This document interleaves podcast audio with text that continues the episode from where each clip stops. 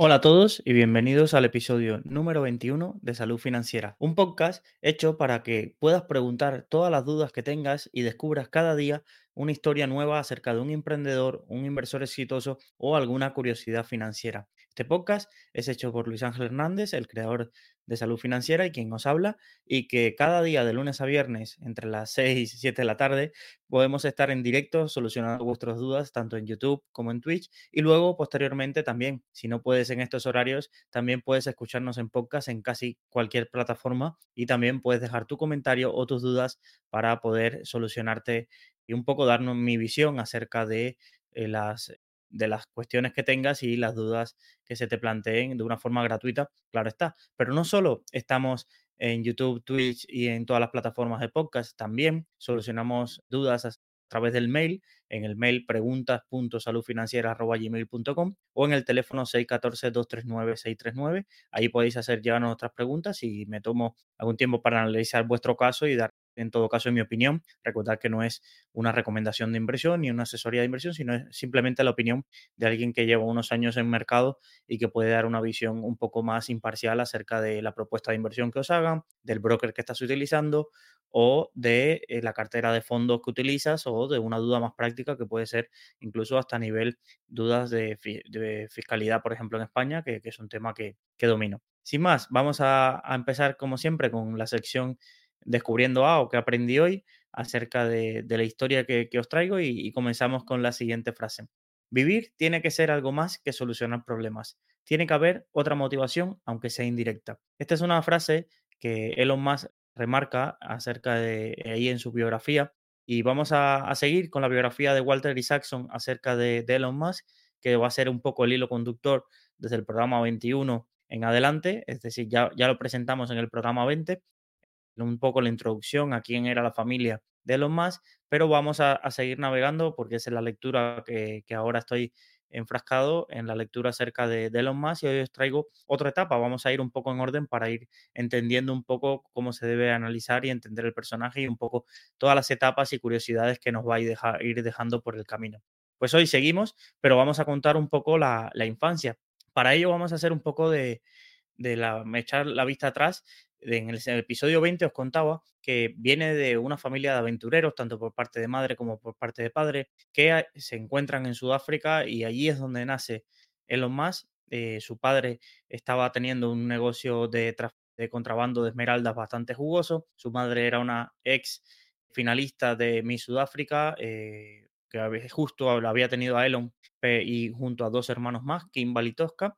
Y vamos a, nos quedamos en, en la situación de que con muy pocos años los padres de Elon Musk se divorcian y tiene que tomar un poco la madre, se lleva a los tres hijos a la ciudad del sur, en Durban. Y ahí fue donde nos quedamos en el episodio número 20 y vamos a, retomarlo desde allí para ver un poco cómo fue la, infancia de, Elon Musk. Los dos hijos, la primera frase cuando eh, ponen a los tres años a Elon Musk en un colegio, porque la madre ya tenía tres hijos y no podía llevar el trabajo y el cuidado de estos tres niños y además Elon ya con tres años ya era muy inquieto y estaba siempre jugando o intentando fabricar eh, cositas y tocar todo lo que fuera incendiario en la casa.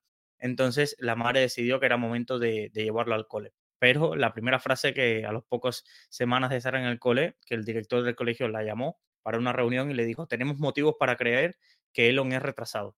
Fueron las palabras así. Imagínate, estamos hablando de, los años 70 y quizás había menos tacto en este sentido, la manera de comunicar las cosas, pero estas fueron las palabras que le dijeron a los padres de Elon Musk sobre las primeras semanas que estuvo. Realmente, un poco lo que se quejaba es que el niño no atendía, siempre estaba mirando por la ventana y como en su mundo y, y en sus pensamientos y no interactuaba, no respondía nada en clase y demás. Pero May y Errol, que era como se llama la madre y el padre, pensaban que no era así, que su hijo era un genio y que si no atendía clase era que estaba en trance por algún problema auditivo. Le echaron la culpa que quizás no oía y no oía que los profesores estuvieran hablando con él o refiriéndose a él cuando, cuando le llamaban y él no contestaba. También decían, llegaron a justificar que incluso es que los profesores pues no sabían tratarlo o no tenían razón en lo que contaba y, y que Elon era mucho más, mucho más listo que ellos porque era, porque era un genio. Pero como el problema poco el director le había puesto una encrucijada que o resolvían el problema o no se tenía que marchar de- del colegio, realmente pues tomaron la decisión de ir a llevarlo un especialista y lo, operaron de adenoides, echándole la culpa a que ese era el problema por los cuales él no oía y no atendía. Y con esa excusa pudo seguir en el, colegio, ya que supuestamente se había arreglado el problema por el que no escuchaba. Realmente él lo siguió igual, no atendía, no escuchaba y a las pocas semanas ya de nuevo los profesores volvieron a, llamarle la atención en ese sentido, le llamaron la atención de, a los padres de, de la situación en la que estaba. Pero no solo eran los problemas en que no escuchaba, Elon ya desde pequeñito era un niño muy eh, contestón, vamos a decirle como la frase que me viene a la mente, sobre todo llamaba a sus compañeros estúpidos, sobre todo era la palabra favorita que tenía. Y por supuesto, si es alguien que está en su mundo, a los compañeros le llama estúpidos y, por tanto no tenía muchos amigos. Incluso se dice que durante lo que fue la infancia, la madre eh, refleja en un pasaje del libro que siempre se acostumbró a ver a sus hijos Kimball y Tosca a traer amigos a casa y que, y que Elon nunca trajo un amigo a casa porque realmente no lo tenía. Y, y aquí una de las curiosidades es que parece ser que es que él no quería tener amigos, pero no era el caso, es que no sabía cómo conseguirlos, no sabía cómo socializar. Incluso hay una, hay una revista que lo entrevista en 2017, Rolling Stone, y le hace esta pregunta sobre su infancia, pero tú querías ser así, un poco tú, te gustaba ese papel de niño solitario, y realmente dice que no, que sufrió muchísimo en su infancia por estar solo, y que una de las cosas que se había prote- pues, prometido a sí mismo es que no quería estar nunca más solo. Es decir, incluso dicen que, un poco que lo susurraba en la entrevista, que se emocionó a la hora de, de decir esto, de que no, no lo había pasado bien estando tan solo en su infancia y sin amigos, y realmente su refugio fueron sus hermanos y sus primos, que luego más adelante veremos. Pues aquí la pregunta que, que nos viene a condicionar y que sobre todo lo más ha tratado de intentar explicar al mundo es que todo este comportamiento que tenía de niño se debe a que es Asperger, este síndrome un poco conductual que, que hay muchas personas que están diagnosticadas y él lo menciona que él tiene Asperger, aunque realmente nunca ha sido diagnosticado como tal. Pero es verdad que cuando lees varios pasajes de, la vida, de su vida y un poco lees y entiendes su forma de actuar, sus anécdotas y demás, sí te das cuenta de que, de que quizás no soy un especialista, pero sí uno de los cuadros clínicos que presentan en este tipo de, que un poco cuando lees la sintomatología o, la de, o el comportamiento de este síndrome de Asperger, pues dirías, pues, oye, leyendo a los más, no hace falta, eh, si no es Asperger, está muy cerca, realmente. Y os he notado varias anécdotas que salen en el libro y que me parecieron curiosas para, para que entendáis el personaje. Con cinco años, la madre lo había castigado que no podía ir al cumpleaños de uno de sus, de sus primos que vivía al otro lado de la ciudad a dos horas caminando. Estamos hablando de la ciudad Pretoria, en, Su- en Sudáfrica. Eh, Cualquiera que, imaginaros, años 70, Sudáfrica no es que te subías a un bus y demás. Pues Elon Musk se enfadó porque su familia se había ido y decidió deambular por las calles porque alguna vez en coche había recorrido ese trayecto, pero era un trayecto de dos horas y decidió ir y hacerlo por su cuenta hasta llegar al cumpleaños porque él no se quería perder el cumpleaños. Cuando llegó al cumpleaños, porque increíblemente se acordó el camino durante dos horas, ya el cumpleaños estaba terminando y su madre, pues evidentemente, imaginaros la, la sensación de ver a tu hijo que no debería estar ahí, pues enseguida le empezó a reñir, empezó a gritar y él lo que hizo fue subirse a un árbol y de ahí dijo que no bajaba hasta que no le quitaran el castigo y que se solucionara la situación. Y su hermano se refiere que era bastante curioso ver a su hermano subido a un árbol y toda la familia intentando hacer que, que baje.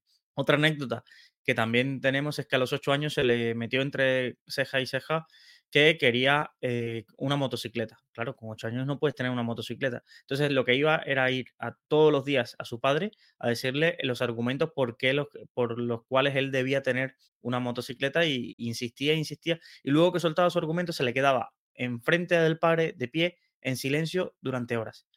Al principio el padre, pues el padre de Elon Errol es súper impulsivo, rudo y tal, y le contestaba, le decía, le, intentaba explicar y demás, pero luego al ver que todos los días se repetía la misma situación, al final se terminó cansando y le compró una motocicleta de 50 centímetros cúbicos hasta que Elon se salió con la suya. Luego, otra de las cosas curiosas que puede ser es que cuando se mudaron a Durban, claro, eh, la madre trabajaba mucho y muchas veces ellos tenían cuartos separados entonces Elon empleaba todas las noches en leer hasta las 6 de la mañana cuando detectaba que su madre se despertaba. Y entonces cuando su madre se despertaba, que lo iba a despertar a él, no había manera humana de, lograr llegar temprano al colegio, lo que ocasionó que le llevó, pusieran un montón de, faltas por, llegar tarde al colegio, por estar durmiendo en clase. Y básicamente esto ocasionó incluso juicios entre los padres porque la notificación le llegó al padre, quien le interpuso una demanda a la madre por, por este falta de cuidado a los niños. Y, y era esto, la razón era que él se pasaba todas las noches leyendo. Y todo esto, la relación entre los padres fue muy, muy tormentosa, muchas demandas, muchos juicios, muchos reproches.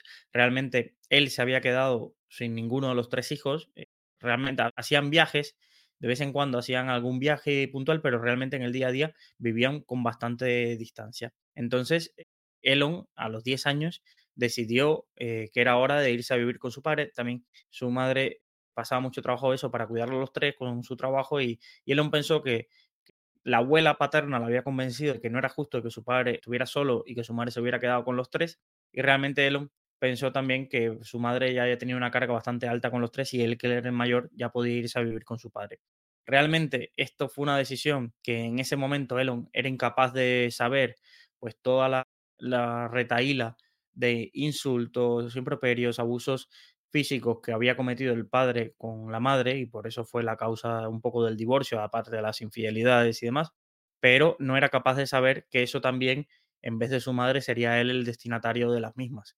¿no? Y es una de las partes más importantes de la, de la vida de Elon Musk, su trágica relación con el padre, por las características que tiene el padre, porque él no, a pesar de que en buena parte de su vida lo ha odiado y no puede tenerlo cerca, eh, realmente siempre termina acudiendo a él en los momentos importantes o, o quiere esa sensación de, reunir a la familia para celebrar sus grandes éxitos y entonces su padre y él incluso en toda la biografía hay una lucha por el control del relato que realmente cuando escuchas a sus hermanos, a su madre, personas allegadas, parece que lo que cuenta Elon tiene visos de realidad. Es decir, en este caso no es que se lo esté inventando, es realmente todos coinciden con la misma versión, pero el padre, por ejemplo, intenta un poco adul- adulcorar la versión diciendo que, bueno, que no era fácil, que en esa época un poco era la forma de enseñar y demás, pero realmente hay, hay insinuaciones de, abusos bastante fuertes en cuanto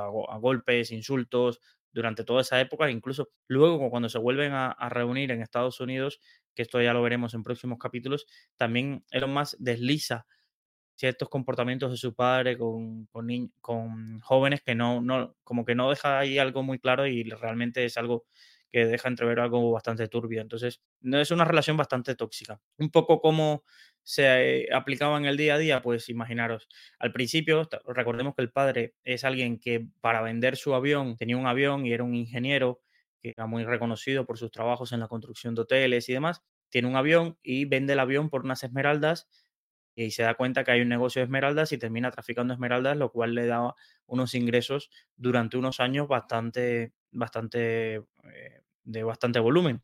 Y esto ocasiona que, por ejemplo, el padre se movía por toda la ciudad en un Rolls Royce, eran frecuentes los viajes, llevó a Elon y a sus hermanos por Europa, por Estados Unidos, a hacer rutas por todo Estados Unidos, incluso los llevaría a Hong Kong. Entonces, claro, lo- Elon vivió en una infancia de, es verdad que en, Casa de la Madre no tuvo grandes riquezas, pero en casa del padre lo que sí vivió fueron estos viajes que, como aunque él cuenta que el padre luego ahorraba y los dejaba solos en, en moteles y demás, incluso hay una anécdota de que en Liverpool los dejó solos en un parque mientras jugaban y luego tuvo que venir una madre a preguntar por qué había niños que no llegaban a los 10 años en un parque jugando y, tal, pues era bastante común que el padre desapareciera dos, tres días en sus viajes y los dejaba ellos en moteles y ellos encantados porque estaban con la tele, jugando a videojuegos, todo eso era, toda esta parte de la electrónica que descubrieron en Hong Kong y en su viaje a Estados Unidos, pues les fascinó porque, porque además la libertad que tenían en ese sentido. Luego, a la vuelta y en el día a día, volvía a la bipolaridad, los insultos, las locuras. Elon Musk dice que su padre pasó de ser ingeniero a un tarotista porque se obsesionó, incluso vestía a Elon Musk como si fuera mayor para entrar en el casino porque se obsesionó en cómo ganar en la ruleta y le decía, y le decía a Elon que tenían que buscar una fórmula para calcular eh, las probabilidades de que cayera en un lado u otro o el conteo de cartas. Bueno, se obsesionó de tal manera con este tipo de creencias, también con la religión, un poco en ese sentido.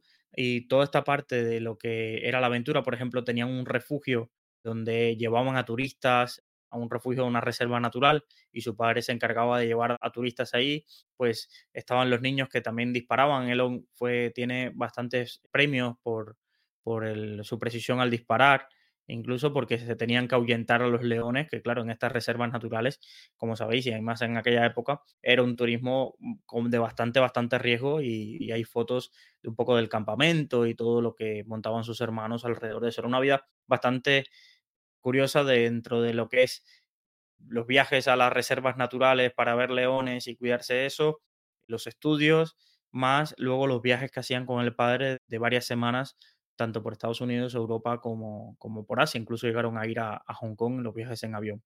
Aquí un poco, un poco las palabras que, el ejemplo de, los maltratos en ese sentido era que siempre Elon, eh, su hermano dice que a Elon siempre recibía las, las, frases que más escuchó en su fascia fue retrasado, idiota, y que eran una y otra vez todos los días que su padre se podía pasar dos, tres horas poniéndolos en firme a todo, deshogando un poco sus frustraciones contra ellos. Recordar que el padre también, todo este negocio de esmeraldas se fue a pique y porque hubo una, bajaron muchísimo los precios que se pagaban por este tipo de, materiales y un poco que lo, no perdería toda su fortuna, pero bastante se, se arruinaría bastante. Entonces, la otra idea brillante del padre fue enviarlos a un campamento de supervivencia militar. Imaginaros con 12 años, donde básicamente lo que se hacía en ese campamento, los monitores era entregarle una ración de comida y agua y tenían que proteger su comida y agua de los otros compañeros, ya que se les alentaba al resto de compañeros a que si querían comer más, pues solo tenían que pegarle a los más débiles y quitarle la comida. Entonces, era un campamento básicamente de supervivencia, pero casi de, fomento del bullying. Estamos hablando, claro, de 1980-82 en, en Sudáfrica, donde sabéis todos los problemas y, las protestas sociales que había del apartheid y toda la situación social. Claro, Elon se cría en este ambiente, en este ambiente de, las luchas raciales también. hay varias anécdotas de cuando coge un tren y, hay violentas peleas en el tren entre partidarios de un bando y otro. realmente son historias que, le marcaron su infancia. Pero este campamento, sobre todo, lo recuerda sobre, porque estuvo varios años, pero sobre todo la visita de los dos años, cuando él era más pequeño, un poco que, el resto. ¿no? Elon es una persona, si lo veis hoy, es una persona de un 80, bastante corpulenta, pero tardó en desarrollar. Si vemos las imágenes, es decir, tardó en pegar el estirón y fue para él una experiencia brutal porque se pegaban, incluso los monitores contaban cómo algún niño otros años había fallecido, y es cierto, es decir, busca después las noticias acerca de estos campamentos y, moría algún niño de, de, alguna paliza que le pegaban sus compañeros.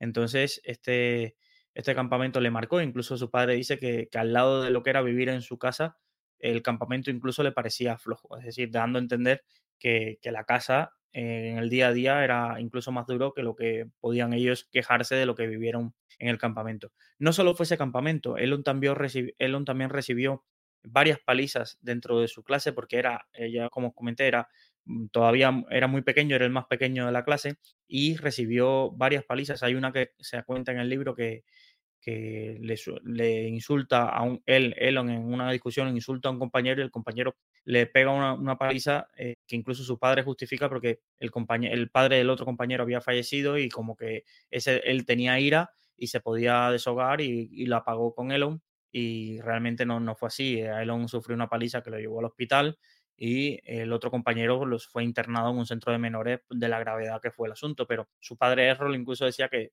que no era nada, que el chico tenía razón al haberle pegado a Elon por el insulto de Elon. Entonces, son cosas un poco bastante curiosas acerca de, la infancia a la que se vio en ese sentido. Y entonces, un poco la consecuencia y un poco lo que podemos extraer de ahí era la pregunta de eh, Elon más ya de pequeñito era un genio.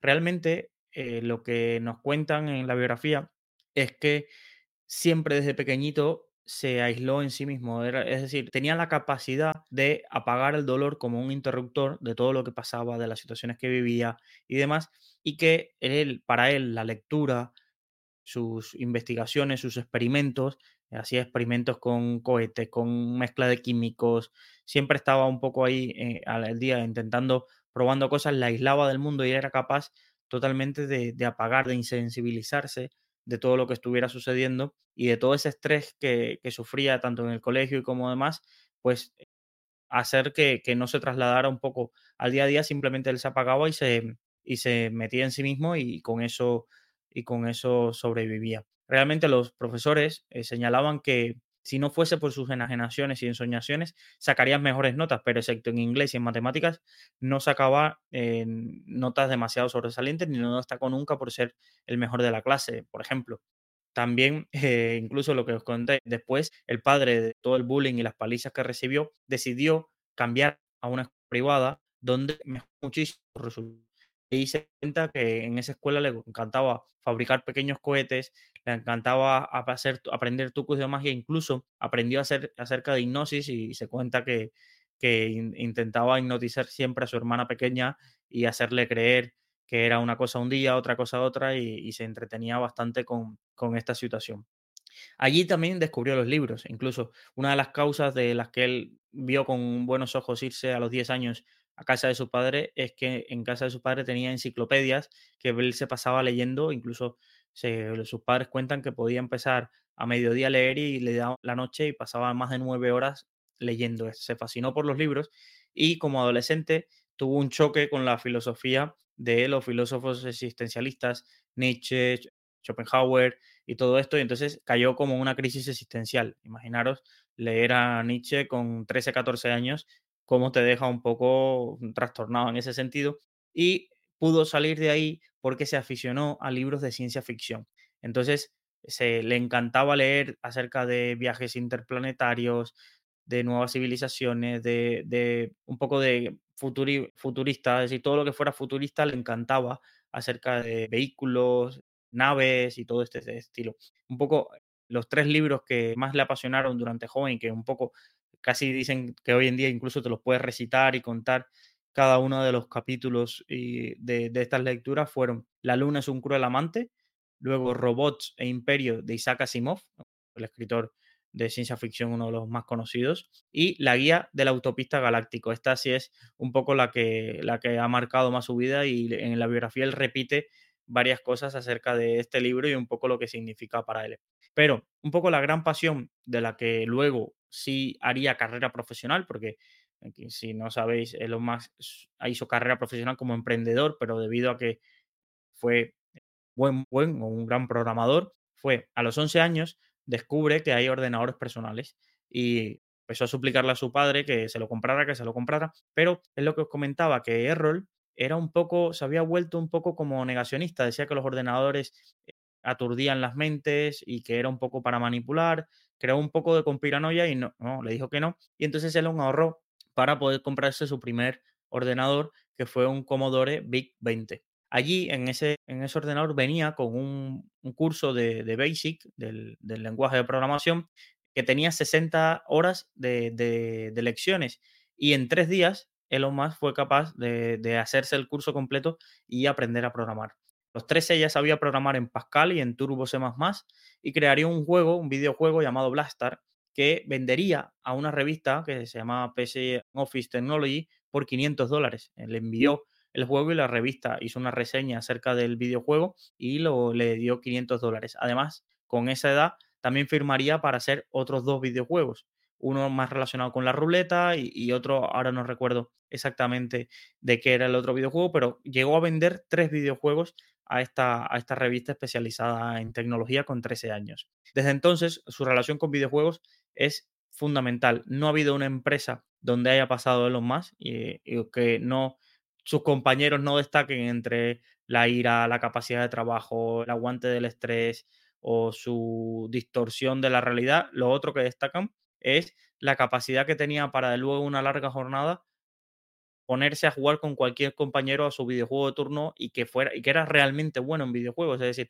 se le daba muy muy bien cualquier videojuego que sea en casi todas las empresas que, que pasaría luego, Sim.com, PayPal, y luego Tesla y SpaceX, siempre hay alguna anécdota de alguien jugando videojuegos largas horas, incluso antes de sucesos como el envío de algún cohete espacial o alguna de estas cosas que quizás, o el lanzamiento de algún nuevo modelo de Tesla, una de las cosas que, que hacía durante el antes y el después en muchas de las ocasiones es pasar horas y horas jugando a videojuegos, ¿vale? Entonces, eh, fue un poco el refugio de estos niveles de estrés y de las horas un poco sin fin de trabajo en, la vida de Elon. De lo que no podría escapar Elon, a pesar de todos estos videojuegos, de su afición a la lectura y demás, fueron de los abusos de su padre y de un poco de la situación que había alrededor de, de aunque su madre se había mudado cerca de él, pues de todas las peleas y demás. Entonces, Elon a los 17 años decidiría que, en Sudáfrica ya no tenía nada que hacer y que era momento de, poner tierra de por medio con la relación con su padre y más se marcharía intentaría primero marcharse de Estados Unidos, pero terminaría en Canadá. Y eso, esta historia de Elon Musk, de cómo con 17 años recoge un poco sus maletas y toma solo y se marcha hacia Canadá, la veremos en el siguiente episodio donde contaremos un poco los siguientes pasos de este joven emprendedor que con 17 años se marcharía a Sudáfrica. Esto es un poco la infancia, la verdad que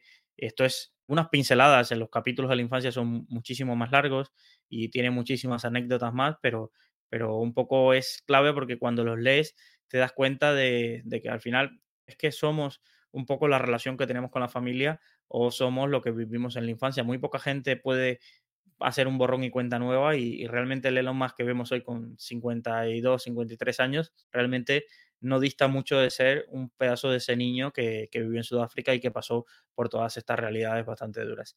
Hasta aquí un poco la sección descubriendo A y, un poco lo que, lo que aprendimos hoy. Y vamos a la sección de la píldora financiera diaria. Nos quedamos en un poco todo lo relacionado con el mundo de las acciones, pero ¿qué vinimos a, a invertir? Ganar dinero generalmente.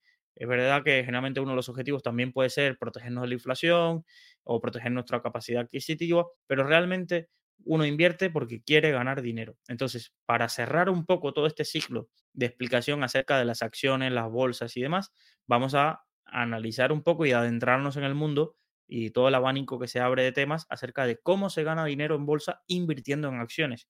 Es importante esto. Pues vamos allá. Existen cuatro vías, vamos a llamarle, para ganar dinero invirtiendo en acciones. La primera y la fundamental es la más lógica de todas comprar algo por mucho menos de lo que luego podrás vender. Es decir, intentar comprar una acción a un precio y esperar la revalorización, es decir, el aumento de precio de esa acción para venderlo luego, para venderlo luego, para seguir acumulando esa, esa, revalorización. Pero bueno, es una manera de que si quieres realizar y necesitas tu dinero y que sea con ganancias, pues básicamente vas a tener que comprar algo por menos de lo que luego podrás vender. Esta es la vía fundamental, ¿vale? También existe otra vía que es lo que conocemos como ponerse corto, que sería lo contrario. Es decir, yo veo que una acción pienso que es una estafa o que va a caer o que tiene productos muy malos o que ha cambiado el liderazgo y, realmente funcionan mal. Entonces lo que hago es ponerme corto de una acción, que eso lo veremos en el episodio siguiente, todo lo relacionado a ponerse corto con acciones, no con derivados, ¿vale? Me pongo corto de una acción y si esa acción cae de precio en un periodo de tiempo determinado, pues yo también generaría ganancias.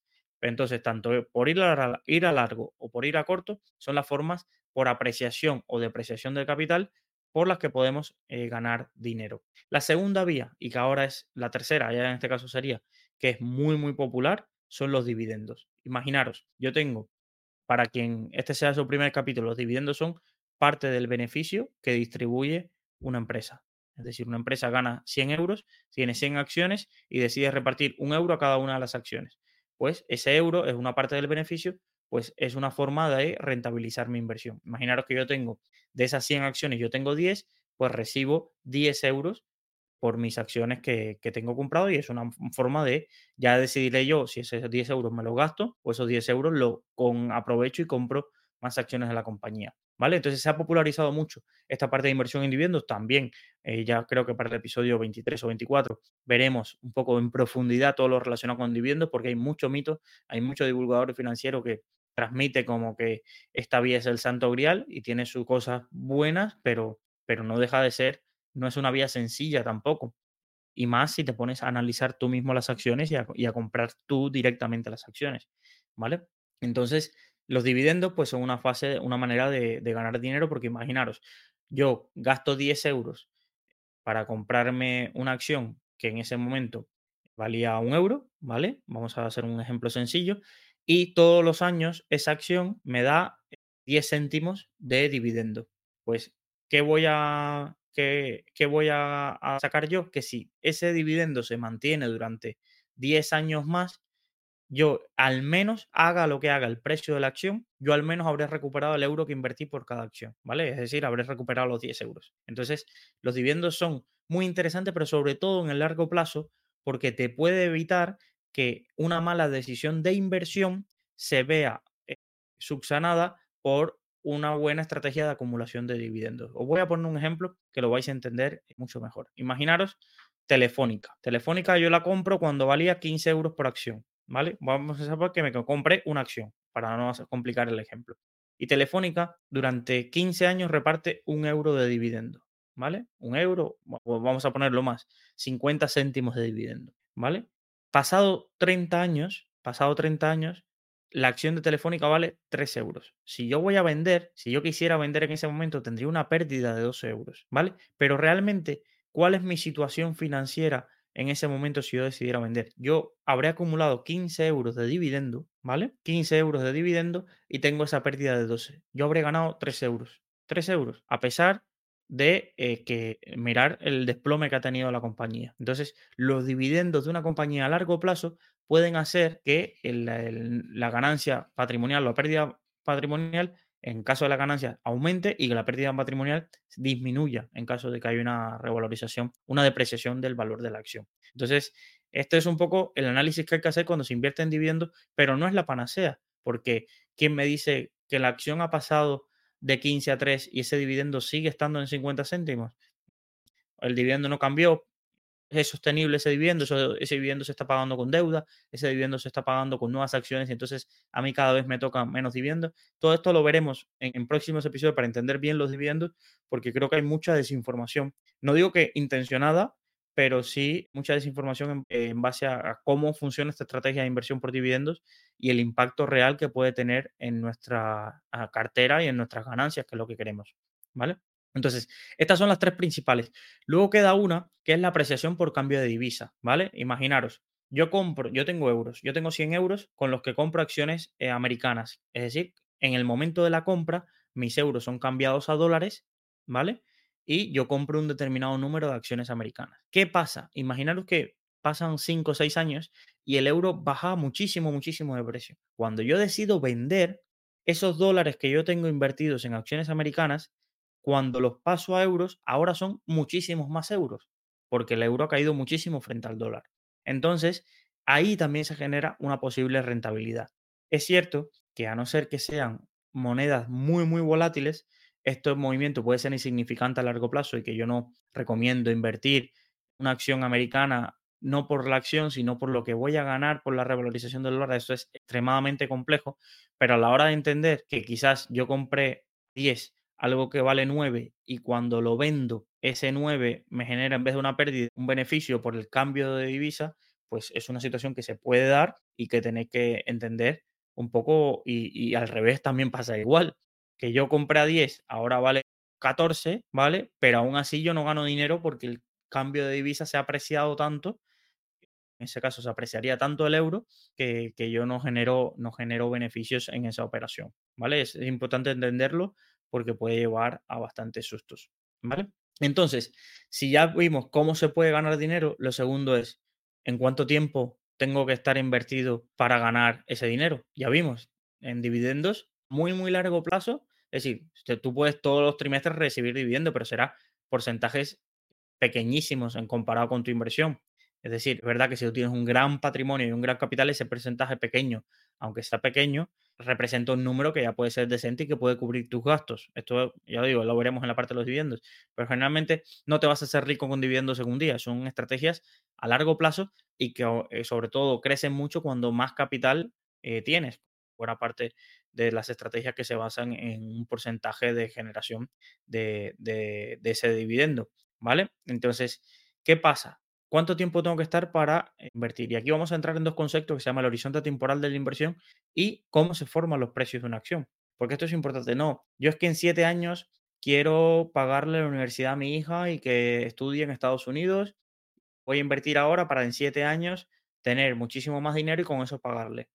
Te puedes encontrar que en siete años, en siete años tengas menos dinero porque no funciona así. las acciones no están esperando a, ay, que la hija de, de esta persona tiene que ir a la universidad de, a la Universidad de Stanford y que necesitamos subir ahora. No funciona así, no funciona así. Entonces tú a los siete años puedes tener menos dinero. Y también pasa de que muchas eh, proyecciones, tú, un una persona se enfrenta a una acción y una de las fuentes de información que puede tener es un informe, un analista que diga que esta acción ahora vale 10 y que espera un retorno del 20% todos los años, por lo tanto, el año que viene valdrá 12, el año más arriba 14,40 y así sucesivamente. Entonces tú te haces la composición y te encuentras que a los seis años llegas tú, te esperas porque tú compras hasta 10 y la acción vale 10.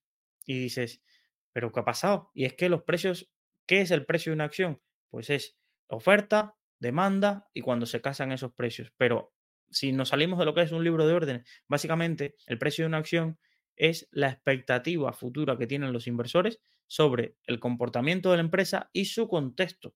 Entonces, ¿Qué puede pasar? Puede pasar perfectamente que haya una disonancia entre lo que es el precio de la empresa y el valor de la empresa. Y además pasa muchísimo. Y es lo que os dije. Os puse un ejemplo en el, episodio anterior. Hay empresas, por ejemplo, en Facebook, eh, la matriz Meta, ha llegado a estar en un mismo año a 110 y a 400. Pero lo que ha fluctuado es el precio. El valor de la compañía en un año no cambia tanto, ¿vale? Y entonces la pregunta que me puedes decir, vale, entonces, esta divergencia entre precio y valor, ¿cuándo se cierra? ¿Cuándo pasa? Pues esto es el mayor misterio, esto es como dónde está el Santo Grial, los mayores misterios de la humanidad que había antes del Big Bang. Esto es, en, en finanzas, es el mayor misterio porque no hay una fecha, no hay un ABC y va a ocurrir D, no hay un orden lógico para que precio converja a valor. Hay libros, estudios, másteres y demás para calcular cuánto es este valor. El precio lo vemos todos los días, es lo que se negocia, eso lo vemos todos los días, para eso no hay que estudiar, para eso simplemente en dos minutos entender cómo se forman los precios es fácil, pero para entender cuánto vale una compañía, ¿vale? Sí, es, es básicamente a lo que se dedican todos los analistas técnicos, todos los analistas fundamentales, encontrando ese precio objetivo al que tiene que llegar una compañía o al que debería acercarse o a ese rango de precios, porque muchas veces un precio de 182,50, esto es el resultado de fórmulas, pero evidentemente la opción no se cierra si va a 162,50, sino son escenarios en los que tú dices, bueno, entre 170 y 175 debería estar el, valor de la empresa en este momento, pero el valor también fluctúa cada trimestre viendo los resultados de la empresa o el comportamiento de la acción. Entonces, ¿cuándo se cierra? No se sabe. Lo que nos dice la experiencia es que si tú pones los ingredientes adecuados, tú no, es decir, lo pone la empresa porque al final es un negocio, tú pones los ingredientes adecuados para que ocurra, el mercado es tan eficiente que se terminará cerrando. Esto de que el mercado es eficiente es otro de los debates acerca de qué fue lo primero, la gallina o el huevo. uno de los debates más grandes que hay en los mercados es acerca de si el mercado es eficiente. El mercado es eficiente es decir que precio y valor siempre van a estar muy parecidos o que en poco tiempo se van a, converger. Es decir, o que toda la información que afecte a una acción se va a trasladar rápidamente al precio. Entonces, los defensores de que el mercado no es eficiente, pues dice que hay ineficiencias que son evidentes, o como por ejemplo ineficiencias muy grandes de cuando una empresa se parece en nombre a otra, pues suben las dos, aunque solo le haya afectado a una, pero la gente se equivoca y los mercados no ajustan bien esa información informaciones que son interpretadas de dos formas por máquinas distintas y, algo que pensábamos que es una noticia favorable y que debía subir, pues de pronto cae esa acción. Bueno, todo esto es otra teoría que, quizás en otro episodio adelante la, la veamos.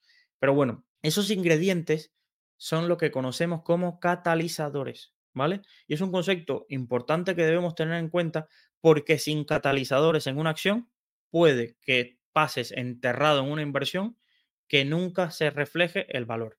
E incluso muchísimos gestores se cansan de una posición porque pueden pasar años y si no, hay, no ven que el equipo de la empresa va introduciendo estos ingredientes para que las cosas se hagan bien, pues pueden decir, mira, esta empresa vale muchísimo más de lo que está ahora, pero no podemos pasarnos toda la vida aquí esperando a que el mercado se dé cuenta de esto, porque el dinero tiene un coste de oportunidad o hay otras inversiones donde si vemos una tendencia, un momentum a que se están haciendo determinados pasos para que el gap entre valoración y precio se cierre, ¿vale? Entonces, estos catalizadores, os voy a poner un ejemplo, pero se os pueden ocurrir muchísimos más, pero que básicamente su concepto es toda acción, básicamente circunstancia o operación, operación corporativa que puedan hacer que ese gap entre precio y valor de la acción se cierre y, por tanto, evidentemente suba el, valor de una acción si siempre que estamos hablando de inversores que estamos alcistas, ¿vale? Entonces, algunos ejemplos de catalizadores muy comunes. Los más comunes, resultados trimestrales y anuales.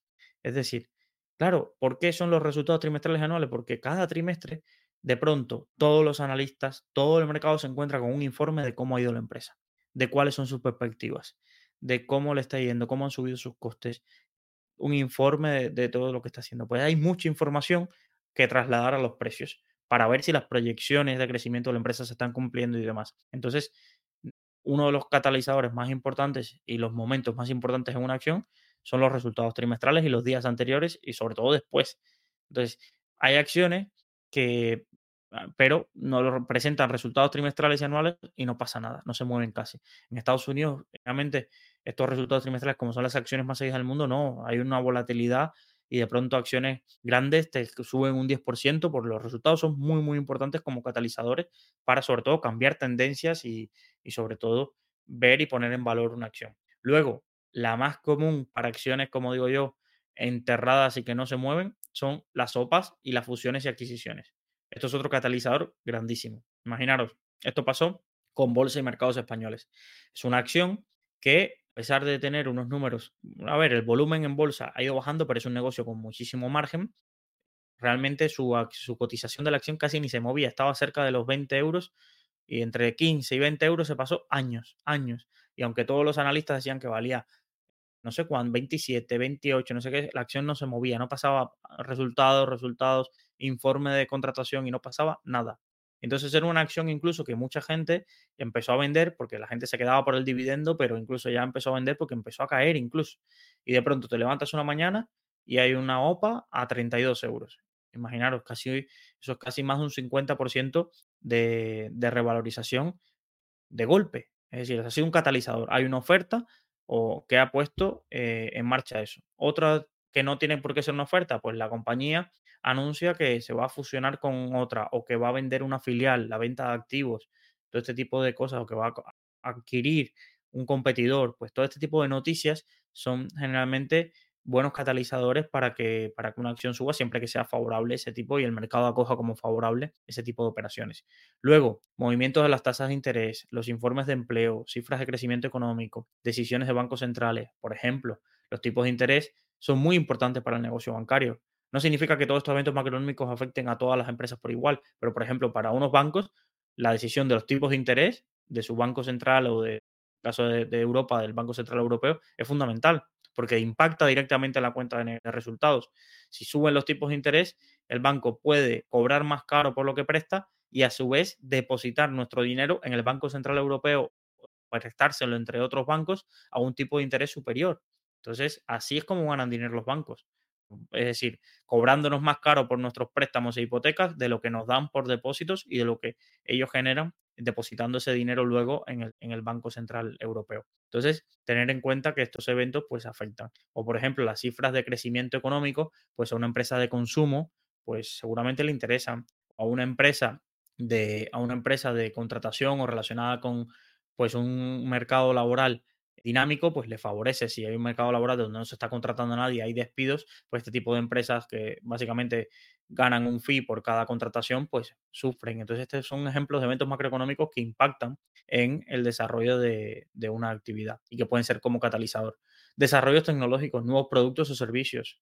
¿Por qué cada vez son más importantes, sobre todo en las tecnológicas americanas, el lanzamiento? El lanzamiento de los iPods, el lanzamiento de un nuevo iPhone, el lanzamiento de un nuevo iPad, por ejemplo, en el caso de Apple, el lanzamiento de un coche, porque es un momento de mostrar, mira, esto es lo que hemos estado construyendo, en esto es lo que nos hemos estado gastando, lo que se llama el CAPEX, es decir, esto es lo que hemos estado invirtiendo para mejorar una tienda y por eso la relanzamos, o este es el nuevo producto químico que hemos desarrollado o la nueva crema o infinidad de productos, pero los productos, servicios o las patentes pues pueden ser muy, muy importantes en cuanto a catalizadores de, de una acción. Luego tenemos los cambios en la dirección de una empresa. Entonces, sencillo, si había un SEO que lo estaba haciendo mal, y traemos a otro y viene este otro, viene de un track record de hacer muchas cosas en empresas, pues es importante. Justo cuando estaba, estaba grabando este episodio, había acabado de salir un hecho relevante de cambios en la cúpula directiva de Grifols y la acción em, estaba subiendo.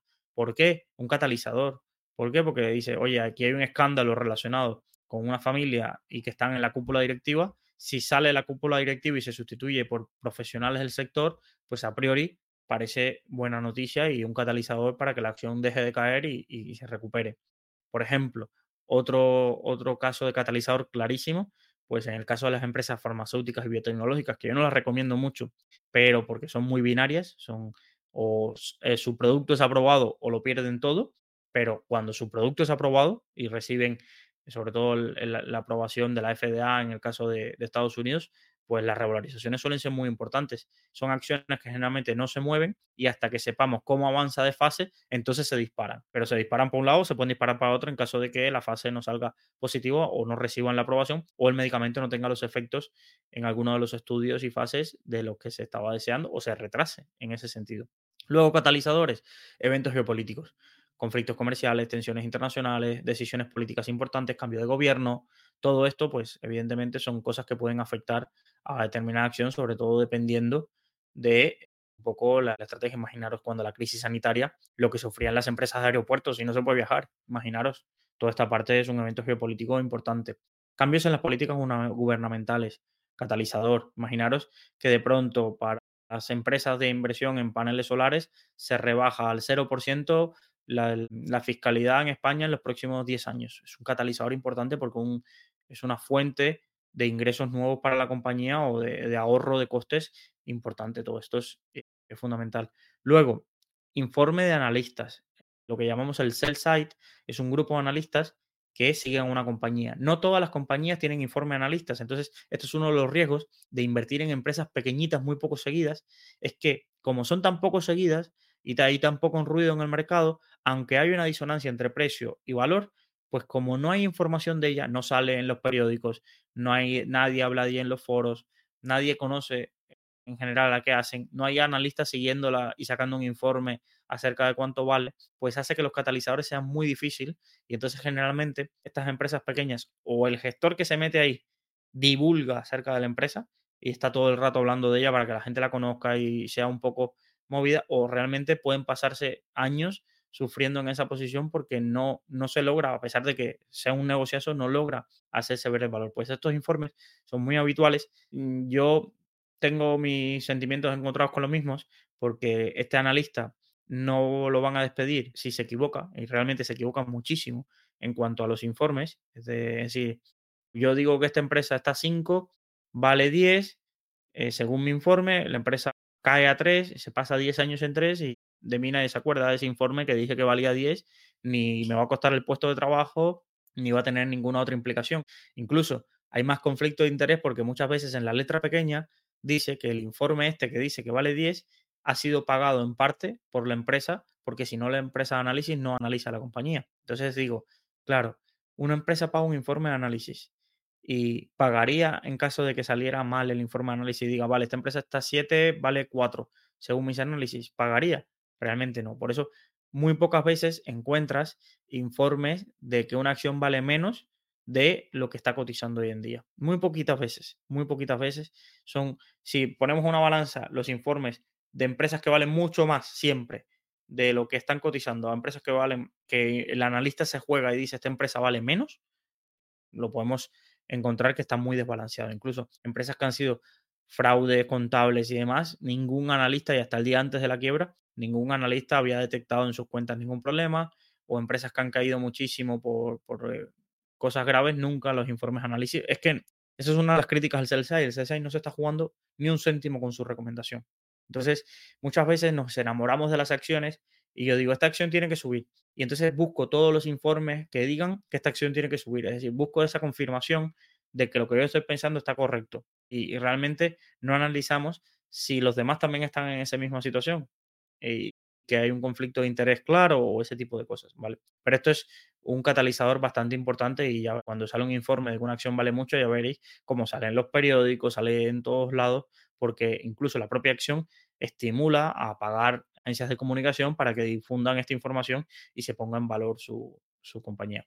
Luego, como último punto, puse nuevos planes estratégicos, pero este es un punto muy abierto. Imaginaros, yo lanzo un plan estratégico, le estoy mostrando al mercado a un día del inversor, donde generalmente suele ser las empresas muy grandes en un día del inversor, donde vienen todos estos analistas y se les pasea por las instalaciones, se les enseña los nuevos productos, se le dice, se le hace un, se le facilitan un poco datos acerca de las propias proyecciones de la empresa, de bueno, mira, para 2020 vamos a hacer esto, 2025 prevemos esto, 2026 prevemos esto y así los analistas pueden hacer sus cálculos en base a eso, con sus propias estimaciones, o se lanzan comunicados de eh, un poco de, de actuaciones. Por ejemplo, una de las formas más fáciles de que, de que tú tengas una revalorización en, tu, en tus acciones es el anuncio de la compañía de que va a ser un fuerte programa de recompra de acciones. ¿Por qué? Porque imaginar, hay 100 acciones a mercado y todas las acciones valen 10 euros, pero llevamos 5 años en que las acciones no se mueven de 10 euros, pero los beneficios de la compañía no paran de crecer, no paran de crecer, no paran de crecer.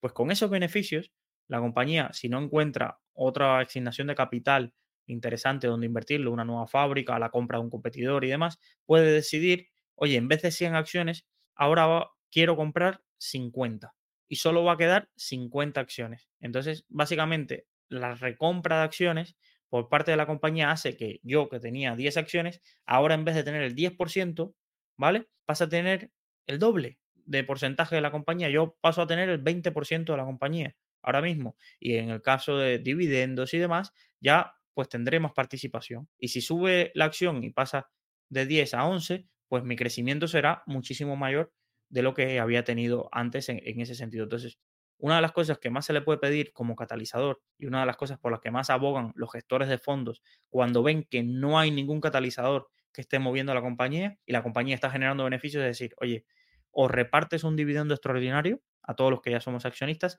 o utilice ese dinero en recomprar tus acciones para nosotros empezar a tener más, más posición y para decirle al mercado, oye, esto vale mucho, más de lo que, de lo que se está recomprando.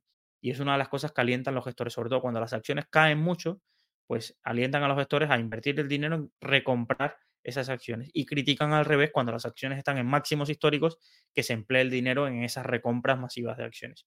Pues bueno, esto es uno de los puntos que quería ver hoy porque es fundamental para entender todo lo demás que queramos ver, el funcionamiento de cuándo, cuándo una acción o qué tiene que pasar para que una acción suba o llegue a un punto donde yo genere beneficios. Y esto no es como una plumita que la va soplando a ver si sube, le pones una velita a ver si sube. Es, es así, es así como funciona el mercado y puede haber ineficiencias que duren años. Incluso hay frases muy míticas dentro del sector como que el mercado puede permanecer más tiempo irracional de lo que tu billetera puede aguantarlo. Entonces, tenerlo en cuenta porque lo que generalmente somos optimistas en cuanto a la inversión, decimos lo que ha pasado en el pasado. Te decimos, oye, en el pasado invertir en acciones ha sido muy rentable, ¿vale? Pero no funciona algo que genere rentas como puede ser un inmueble que tú sabes que si tienes un buen inquilino te va a pagar y tú vas a ver ese dinero. No, invertir en acciones o invertir en cualquier activo generador de renta, sobre todo de renta variable, pues tienes el componente de que no sabes en qué momento vas a generar ese euro de más. Incluso se puede pasar 360 días plano y en un día de pronto ganar ese 10% o ganar un 20 o subir un 20. Es así. O, se puede pasar todo el año un día cayendo un 3, luego subiendo un 5, luego bajando, pero quedándose plano y de pronto al final de año pega un subidón. O, entonces, o de pronto te llega una OPA. Entonces, esto es un arte y esto es un arte que por mucho que digan por ahí, lo que ponemos son las probabilidades a nuestro favor. Si compramos barato, si compramos buenos negocios, si esperamos a largo plazo, si no estamos comprando y vendiendo todo el día, lo que estamos haciendo es poniendo nuestras, las probabilidades a nuestro favor de que nuestra inversión suba. Pero esto no está escrito en ningún lado que tiene que subir. No hay un dogma, no hay un porcentaje que tenga que cumplir. Es decir, no, es que la bolsa me han dicho que da un 7% de media histórica. Ya, eso es pasado. ¿Quién dice a futuro? Quizás cuando vean en 2150 alguien se siente a ver un gráfico histórico, diga, mira, es que en aquel entonces la bolsa ha dado un 7, pero los retornos de la bolsa en los últimos 100 años han sido de un 3 y la inflación ha sido un 7 y ya le enseñarán otras cosas a los que vivan en ese entonces. Entonces, tener cuidado porque en la bolsa siempre estamos mirando con el retrovisor. Es verdad que hay otros productos donde, por ejemplo, si tú compras un determinado bono que mientras que no quiebre, la rentabilidad un poco está clara y por eso se le llama, por ejemplo, renta fija, porque a no ser en caso de quiebra, a no ser que haya quiebra, si llegas el plazo, cobras tu dinero. En la renta variable no es así. En la renta variable tenemos que meterle los ingredientes a la cazuela, meterle un plazo temporal y esperar a que esto suceda y que llegue a nuestro valor. Y cuando llega a nuestro valor, tomar la decisión de vendo, no vendo, qué hago, espero, vendo una parte, eh, porque esto es la otra. Luego llega cuánta gente le ha llegado el precio a un valor y dice, no, si ha llegado hasta aquí puede seguir subiendo. O al revés, que es peor aún. No, vendo rápido y después la acción sigue año tras año ahí como un martillo pilón subiendo, subiendo y subiendo, pero nosotros vendimos demasiado rápido. Todo esto puede pasar. Y es un poco por lo que aquí no hay, es decir, el mejor inversor de la historia, depende del plazo temporal que tengas, no ha tenido más de un 20%. Y después tú te pones a jugar y hacer experimentos y un año te puedes hacer un 30 y creerte el mejor inversor de la historia, pero a largo plazo, al ser esto tan complicado, porque tú tienes que poner tu dinero en acciones, pero al ser esto tan complejo, mantener una trayectoria de una rentabilidad por encima de ese 20% se te antoja muy, muy, muy difícil. Y por eso hay que diversificar. Y por eso no hay que creerte que si tú te haces un 100% un año, al año siguiente te haces un 40%, al tercer año estás ya para hacerte un curso, sacarte una suscripción y que todo el mundo te esté comprando las acciones que tú estás comprando. ¿Por qué? Porque la estadística está ahí y a no ser que, que te pases, que pronto seas capaz de demostrar que eso suceda, realmente lo que nos dice la estadística y la probabilidad es que tú estás más cerca de sufrir una reversión a la media y de volver a lo que nos dice la media histórica que, eh, que puedas lograr un poco salir todos los años. Esto es como un saltador de longitud. El récord del mundo está en 9 metros. Esta persona, imaginaros que tiene un salto, un buen salta, salta 8,70, pero la media de sus saltos están entre 7,90 y 8,10. Entonces, porque salte dos veces 8,70, lo que más no, no, está, a no ser que veamos una tendencia a largo plazo de que ya su media está situada en 8,50, lo más probable es que su, siguiente salto está más cerca de 7,90 y de 8,10 que de 8,70 porque 870 es un resultado extraordinario que tuvo en un momento puntual en unas condiciones determinadas. Pero la media de esta persona nos está diciendo que sus saltos van aquí, ¿vale? Y el récord del mundo, es decir, el mejor saltador de la historia, pues tuvo un, un salto de, cerca de 896. El resto de saltos de su historia está entre 870 y 850, y lo que nos dice que es complejo llegar a ese tipo de resultados. Entonces, os hago este símil para que entendáis que en la inversión pasa igual. En la inversión pasa igual y cuando se enseña el récord o cuando se enseña que un año alguien lo está haciendo muy bien, lo que está teniendo es ese sesgo de autoridad o ese sesgo de, cercanía, ¿vale? Porque tienen lo que más importante yo le compraría un curso a quien me diga, mira, no sé lo que va a pasar en lo adelante. No lo sé. Está bien, enséñame lo que has hecho pasado y lo veo, pero enséñame tu proceso. Háblame de tu proceso. ¿Cómo eliges esas acciones? Déjame ver los ingredientes que le han metido a la cazuela.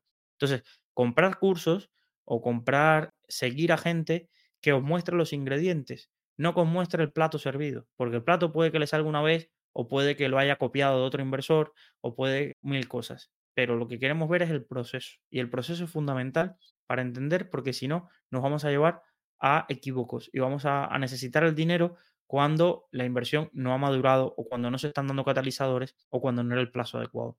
Y bueno, voy a terminar aquí el podcast porque podría estar horas hablando de este tema porque ya os digo, para mí es uno del santo grial. Este es el tema fundamental por la que la mayoría de la gente eh, termina enfadada de la bolsa, porque llega un punto que dice, esto no sube, esto no sube, esto no sube, entro todos los días y esto no sube, y aquí me está engañando, y aquí me está engañando, y esto no da nada, o esto aquí solo se pierde, me pongo muy nervioso cuando cae y demás. Entonces es fundamental eh, entender esta situación.